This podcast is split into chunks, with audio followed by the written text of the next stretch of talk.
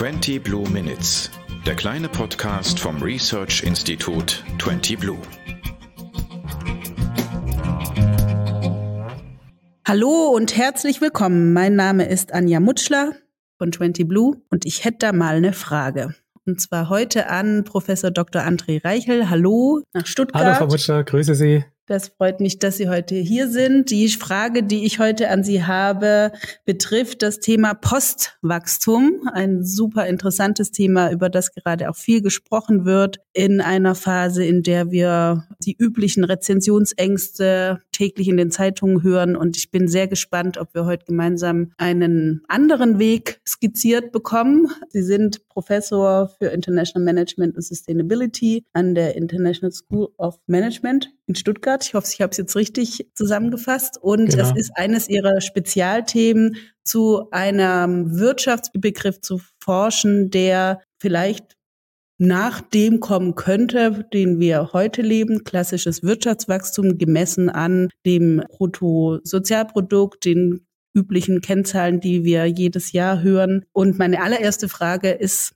tatsächlich, die, die ich zu Beginn dieses Nachdenkens bei mir hatte, gibt es überhaupt eine Wirtschaft ohne Wachstum? Ja, das ist natürlich die äh, spannende Frage und die verweist ja darauf, dass wir uns das offensichtlich gar nicht vorstellen können. Mhm. Aber man muss doch auch konstatieren, dass Wachstum häufig ein Thema ist, das vor allem bei Großunternehmen natürlich ähm, eine, äh, eine Fragestellung ist. Wenn Sie sich zum Beispiel den Mittelstand anschauen, vor allem kleinere Mittelständler, dort ist Wachstum häufig, zumindestens was so strategische Fragen angeht, nicht zwingend äh, mhm. im Vordergrund. Es gibt Studien vom Institut für ökologische Wirtschaftsforschung in Berlin, dem IWW, vor einigen Jahren, die herausgefunden haben, dass zwei Drittel äh, der Mittelständler gar keine explizite Wachstumsstrategie zum Beispiel haben. Ja, da mhm. passiert halt Wachstum. Also man will es nicht nicht haben, um das auch klar zu machen, aber es stehen andere Dinge im Fokus. Und dann gibt es natürlich einen großen Bereich der Wirtschaft, nämlich das Handwerk, wo sie häufig eigentlich auch nicht so unbedingt äh, starke Wachstumsprozesse haben, sondern wo sie häufig ja auch sehr stabile Umsatzverhältnisse haben, einen sehr stabilen äh, Kundenstamm haben,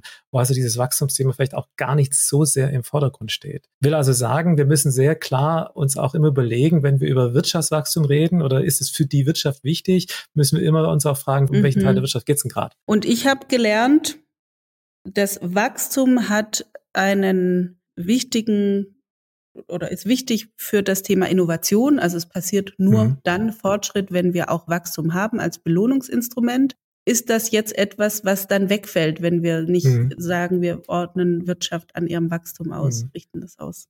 Also ein Kontraargument. Die stürmischste Wachstumsphase in der Weltwirtschaft insgesamt in so gut wie allen Ländern, die haben wir seit dem Ende des Zweiten Weltkriegs. Nach dem Ende des Zweiten Weltkriegs sind die Wachstumsraten um das Achtfache nach oben geschnellt gegenüber der Zeit vor dem äh, Zweiten Weltkrieg. Alle wesentlichen Innovationen, äh, die wir aber hatten, für die moderne Dinge wie Elektrizität, der Verbrennungsmotor, fließend Wasser, das Telefon, auch der Computer, die sind alle vorher entstanden, wo die Wachstumsraten deutlich niedriger waren. Also es scheint mir eher äh, andersrum ein Schuh draus zu werden. Je nachdem, was für Innovationen wir machen, löst das Wachstum aus. Also Wachstum mhm. jetzt als Voraussetzung für Innovationen, das äh, dreht so ein bisschen die Geschichte um. Äh, letzten Endes. Was natürlich stimmt, ist, dass Innovationen auch passieren, wenn zum Beispiel überdurchschnittliche Gewinnaussichten da sind für Unternehmerinnen und Unternehmer. Mhm. Ähm, das muss aber nicht zwingend äh, mit hohen Wachstumsraten für die Gesamtwirtschaft in Verbindung stehen. Und was sagen Sie dann? Wir sehen es ja jetzt gerade in der Transformation in Bezug auf Klimakrise, Klimawandel, dass große Anstrengungen vonnöten sind, da die mhm. Industrie der größte Emittent ist und mhm. immer wieder dieses Argument kommt, das kostet zu viel, dann müssen wir Arbeitskräfte entlassen und alles crasht. Was mhm. ist da eine gute Antwort darauf? Also da gibt's ja jetzt äh, zwei Themen, die da verbunden sind. Das eine sind klassisch Umweltschutzinnovationen, Innovationen, die die Umwelteffizienz steigern im Bereich Energie- und Ressourcenverbrauch. Und das andere ist dann eher wieder die Wachstumsfrage. Zum ersten kann man sagen, es gibt genügend Hinweise, dass immer dort, wo zum Beispiel stärkere Regulation kommt im Bereich Umwelt, im Bereich Energie, im Bereich Ressourcen, hat diese stärkere Regulation Innovation zufolge, weil Unternehmen mhm. diese Kosten vermeiden möchten. Aber Unternehmen bauen nicht einfach Hunderttausende von Stellen ab und bauen irgendwo anders eine neue Fabrik auf im Normalfall. Was sie im tun, was häufig viel einfacher ist, als sich auf sowas einzulassen, ist in der Tat zu innovieren. Also hier sehen wir auch, ähm, es gibt genügend Beispiele aus Deutschland in den 90ern oder Japan in den 80ern mhm. mit strengerer Umweltgesetzgebung, die dann auf einmal einen Innovationsschub danach ausgelöst haben. Also insofern äh, wäre das so die eine Antwort, äh, die man darauf geben kann. Die andere Antwort, äh, muss ich sagen, also wir bewegen uns ja, gerade wenn wir zum Beispiel uns äh, den menschengemachten Klimawandel anschauen, jetzt in Deutschland äh, das fünfte Jahr Dürre in Folge, bewegen wir uns ja auf eine Situation äh, drauf hinzu, wo wir sagen können, das Nichtstun ist viel teurer als etwas zu machen. Mhm. Hat ja die Studie auch erst bewiesen, die am Montag, heute ist der Freitag, 10. März, damit mhm. alle wissen, wovon ich spreche, veröffentlicht worden ist, 900 Milliarden mhm. Euro kostet das Nichtstun. Bis dahin kann man also problemfrei investieren. Mhm. Und trotzdem gibt's enormen Widerstand, finde ich. Es ist dogmatisch als das Ende der Welt betrachtet, wenn man den Begriff Postwachstum in den Raum mhm. wirft. Und das Ende des Kapitalismus ist dann der Anfang von also irgendwas Totalitärem in deren mhm. Denkweise. Das hat auch viel mit dem dahinterliegenden Freiheitsbegriff zu tun, denke ich. Mhm dass also Wachstum gleichgesetzt wird mit der größtmöglichen Freiheit. Wie begegnet man am besten solchen Kritikern? Haben Sie da Antworten? Haben Sie da ein Rezept? Vielleicht da vorneweg, äh, man kann sich ja immer einfacher das Ende der Welt vorstellen als das Ende des Kapitalismus, so heißt es ja. Aber ich glaube, wir müssen doch auch sehr deutlich machen, dass Wirtschaftswachstum jetzt mal zunächst nichts zu tun hat mit zum Beispiel einer gerechten Verteilung, äh, freie Entfaltung der Persönlichkeit oder ähnlichen Dingen. Diese Sachen, freie Entfaltung der Persönlichkeit oder auch Gerechtigkeit, das ist eine politische Entscheidung, die mal mit dem Wirtschaftswachstum erstmal nichts zu tun hat. Auch hier ist so eine seltsame Umkehr vielleicht der Verhältnisse. Man könnte auch eher so argumentieren, dass erst wenn die Menschen frei sind, und gerechte Zustände herrschen in einer Gesellschaft, dann kann man sich auch wirtschaftlich betätigen und dann eröffnet sich überhaupt erst irgendeine Chance für Wachstum. Oder nochmal anders gesagt, wenn stürmisches Wachstum die Vorbedingung von Freiheit sein sollte, dann müsste ja China eines der freiesten Länder der Welt sein. Mhm. Geht wahrscheinlich auch um die Frage, was Wachstum bedeutet, mhm. gesamtgesellschaftlich, mhm. nehme ich an. Ne? Genau. Und meistens haben wir beim Wachstum, wir fokussieren halt sehr stark auf den äh, materiellen Wachstumsbegriff, den wir halt in den Wirtschaftswissenschaften haben, also die Zunahme der zu Marktpreisen abgesetzten Güter und Dienstleistungen in einer Volkswirtschaft. Ja, darauf fokussieren wir letzten Endes. Und es gibt mhm. ja auch genügend Hinweise, dass diese Kennzahl des Bruttoinlandsprodukts, Sie haben es angesprochen, ja auch nicht zwingend ein guter Maßstab zum Beispiel für Wohlstand einer Gesellschaft ist, ist ein, Aus, ein Anzeichen für wirtschaftliche Dynamik. Aber das heißt erstmal noch nichts für die anderen Dinge. Wenn wir über Freiheit reden, über Gerechtigkeit, über Lebenschancen, dann ist es eine politische Frage, die im Raum steht. Und wir mhm. haben Staaten mit hohem Wachstum, die keine Demokratien sind. Wir haben Staaten mit niedrigem Wachstum, die Demokratien sind und die Menschen können sich dort frei entfalten. Also deswegen ich glaube, da müssen wir sehr vorsichtig sein, wenn wir Wachstum und Freiheit so eng aneinander rücken. Das ah, ja. ist nämlich einfach empirisch nicht der Fall. Sie sind ja auch im Bereich Sustainability forschend unterwegs. Mhm. Da haben wir ja den schönen Begriff der Kreislaufwirtschaft, Circular Economy. Mhm.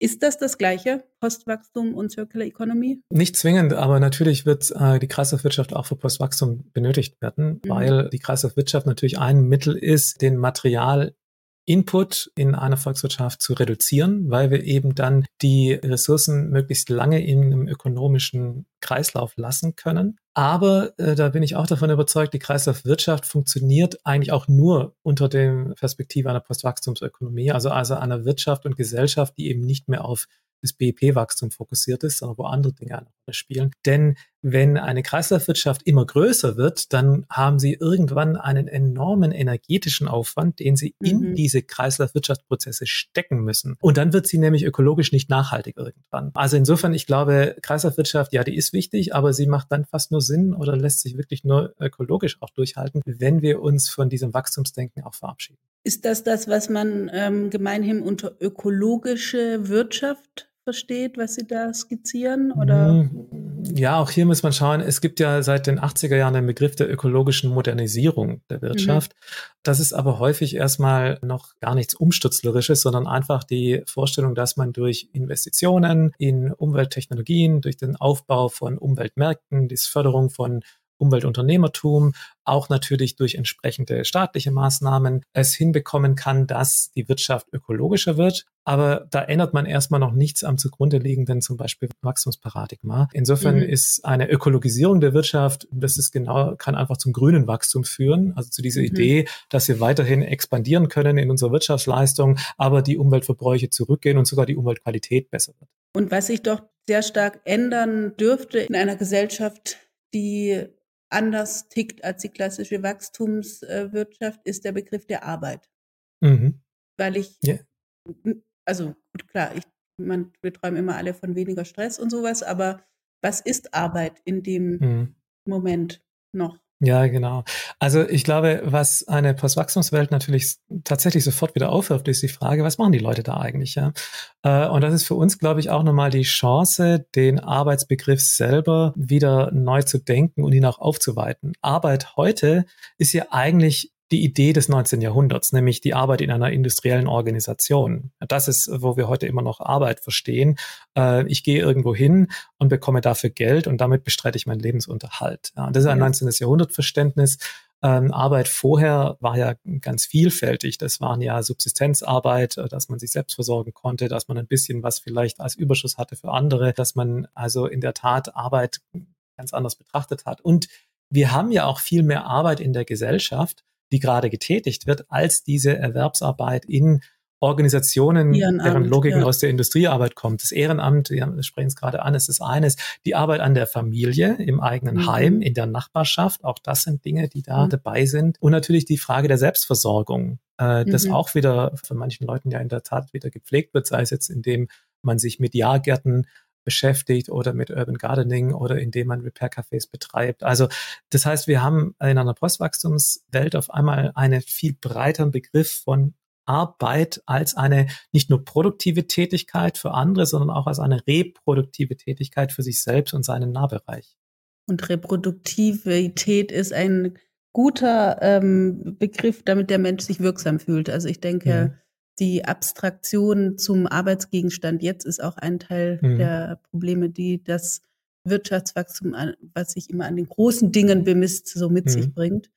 Aber muss es dann auch eine andere Währung geben, außer Geld? Also sicherlich ist das so eine andere Frage, die dann immer wieder kommt. Ja, also ich denke, natürlich wird das Fiat-Geld, das wir jetzt haben, das durch die Zentralbanken bereitgestellt wird und im mhm. Bankensystem mhm. dann vermehrt wird, das hat sicherlich auch weiter seine Berechtigung, weil es ist ein ganz praktischer nicht nur intermediär, sondern sie können äh, Dinge auch aufbewahren für die Zukunft. Mhm. Aber ganz klar, ich glaube, wir brauchen auch hier ein bisschen eine entmystifizierte Perspektive auf das Geld. Geld ist ein mhm. Mittel zum Zweck und kein Zweck an sich. Das heißt, je nachdem, was wir machen, brauchen wir vielleicht verschiedene Arten von Geld. Und das äh, jetzige Geld, was wir haben, das sogenannte Fiat-Geld, das ist für Fiat, eine, Fiat, genau, ne? ein Fiat, also äh, lateinisch äh, von Fiat Lux, es werde Licht und Fiat in dem Fall ist es werde Geld, ja. Also man schafft es ja quasi aus dem Nichts heraus und man kann so viel schaffen, solange die Leute noch irgendwie Vertrauen haben in das gesamte mhm. äh, Geldsystem.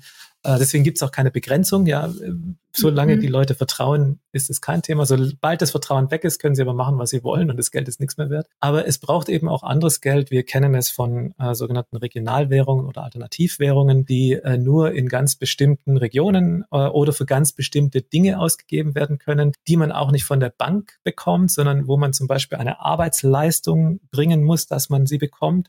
Das ist so wie ein bisschen Bitcoin, nur anständig. Ja, sie müssen, sie arbeiten was und für eine Stunde bekommen sie dann einen entsprechenden Betrag, den sie dann wieder für eine Arbeitsstunde, die jemand anders für sie macht, äh, einsetzen können. Mhm. Und sowas können sie dann auch nicht äh, stapeln. Ja, manchmal ist es auch so, dass man es so einlegt, dass es verfällt nach einer gewissen Zeit. Mhm. Also dass man versucht, einfach gewisse Tätigkeiten, ökonomische Tätigkeiten zu haben, auch wenn jetzt gerade das andere Geld, der Euro zum Beispiel, gerade etwas knapp wird bei einem. Ja, und Haben so Sie da ein halt Beispiel, wo das gut funktionieren könnte? Entschuldigung. Eine der größten Alternativwährung ist ja der Wörgl in Österreich oder die Talente in Vorarlberg, auch in Österreich. Wir haben ein ähnliches System in Sardinien mit Sardex seit einigen mhm. Jahren. Das wurde übrigens dann auch nach der Krise 2008, 2009 dort eingeführt.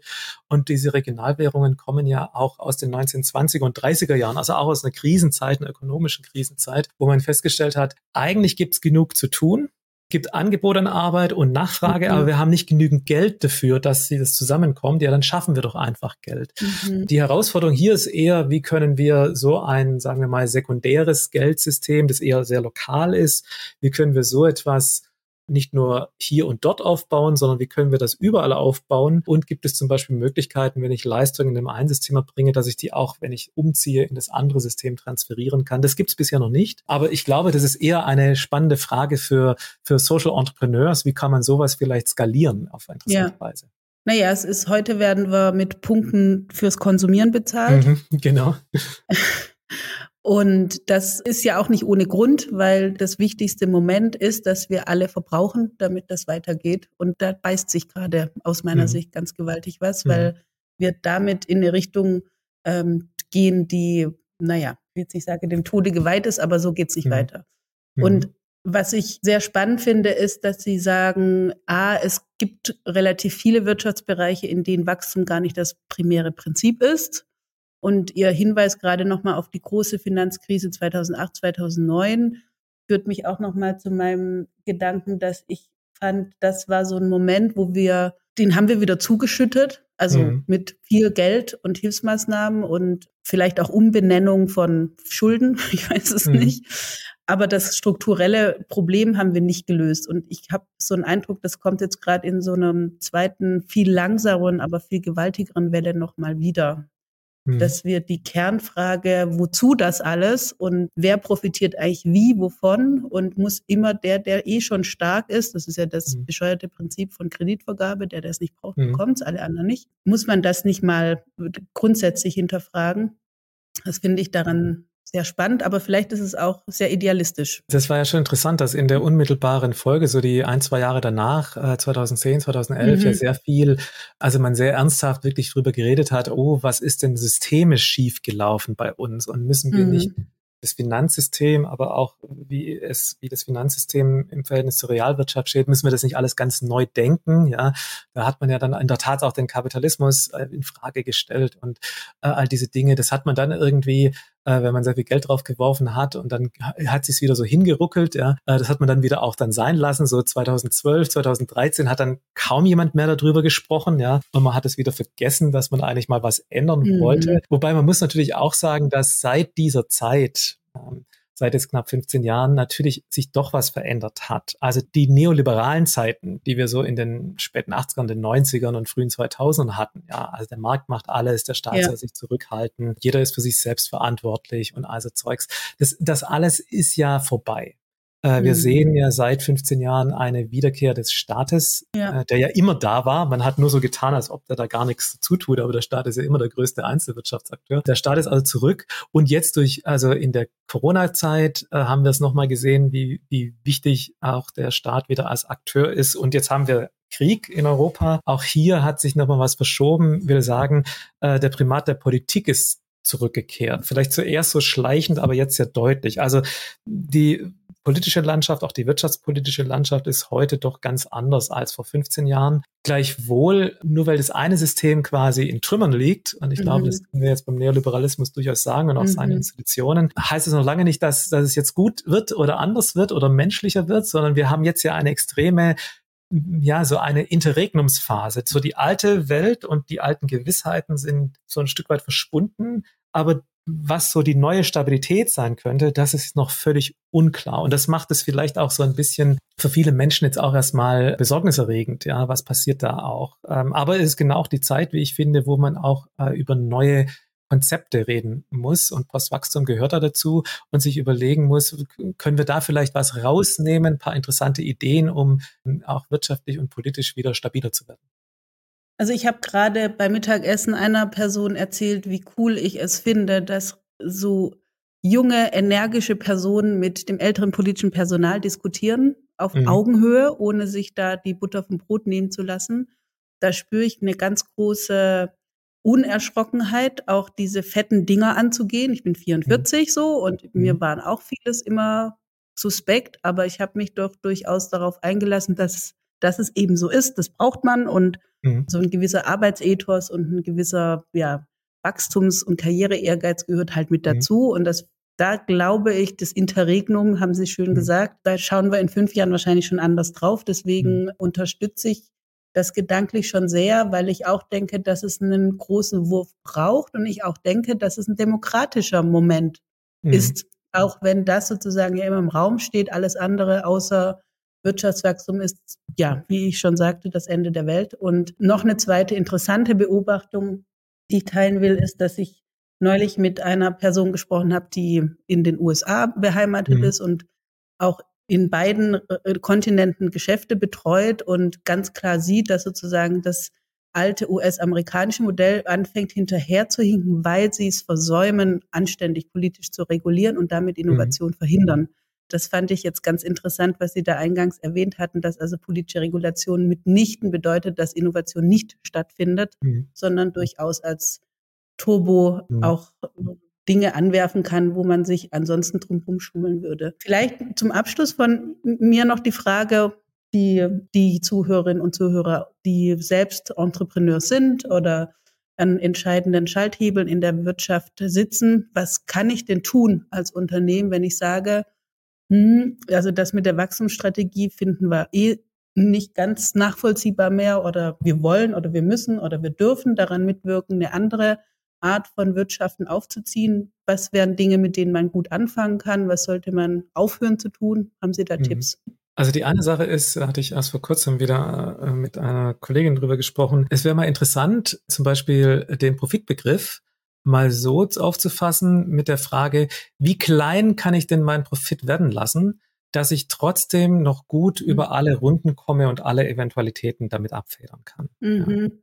Also so ein bisschen, ähm, wenn man den Suffizienzbegriff, also was ist denn genug, mal auf Profit anwendet, was ist denn gerade noch der Profit, den ich brauche, damit ich gut über Runden komme?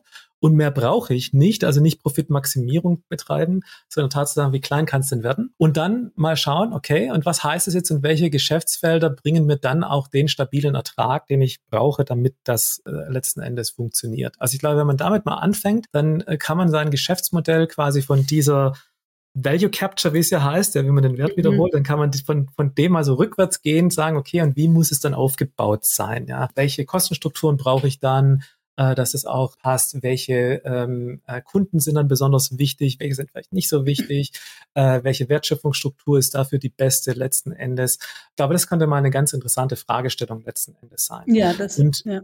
Genau, und bei den Produkten natürlich, da würde ich dann ganz klar die Frage stellen, wie viel ökologischen Mehrwert und wie viel gesellschaftlichen Mehrwert schaffen die eigentlich? Und wie viel Schaden in diesen beiden Bereichen schaffen die. Das weiß man immer erstmal nicht, weil man kann immer sagen, ja, ich habe so viel Wasser eingespart oder so viel Abfall, aber sondern richtig mal nachdenken, was habe ich da eigentlich getan? Ja, also habe ich wirklich einen Mehrwert gesch geschaffen für Planet and People, ja, wie es ja in diesem Dreiklang Profit Planet People heißt. Mhm. Äh, das wäre auch nochmal eine ganz interessante Ausgangsfrage. Nicht, dass man jetzt kein Unternehmer mehr ist oder Unternehmerin mehr ist oder gar keinen Profit mehr macht, sondern ganz im Gegenteil fragt, wie klein kann es werden und steht dieser Profit im Dienste einer Mehrwertschöpfung äh, für, für Natur und Mensch eigentlich. Und wenn das sozusagen noch ähm, Shareholdern zu vermitteln ist, dass das auch ein, eine Benchmark ist, an der man gemessen werden kann, das kann man mhm. ja am Ende auch wieder in etwas Quantifizierbares umsetzen, ähm, dann hat das auch Chancen, dass es sich in einer Art und Weise abbilden lässt,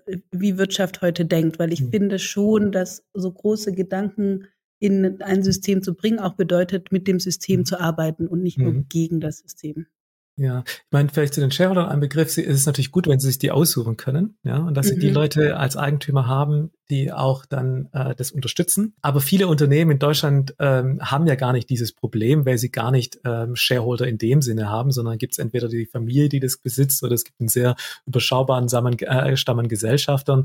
Und ich glaube, in solchen Unternehmen kann man relativ schnell auch über solche mhm. Dinge äh, diskutieren. Wenn sie eine sehr große Anzahl von sehr äh, von Stakeholdern haben, äh, Shareholdern haben, äh, wenn sie an der Börse notiert sind, dann wird es immer schwer, ja, äh, wie sie sowas umsetzen können. Aber ich glaube, wir sollten erstmal gucken, ob wir nicht in den Bereichen der Wirtschaft, die vielleicht auch einfacher zu überzeugen sind bei dem Thema, ob wir da nicht mal ansetzen und gute Beispiele dann auch äh, damit äh, schaffen können und damit auch den Rest dann überzeugen.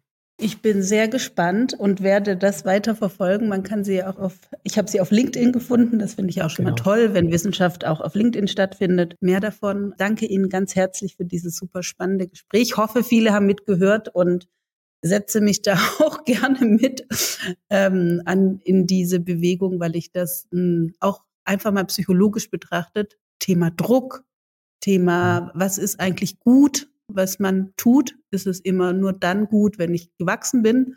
Das finde ich ähm, sozusagen auch für mich als Unternehmerin daran spannende Punkte. Und insofern danke ich für dieses schöne Brain Food am Freitagnachmittag und verabschiede mich nach Stuttgart. Und ja, vielen Dank.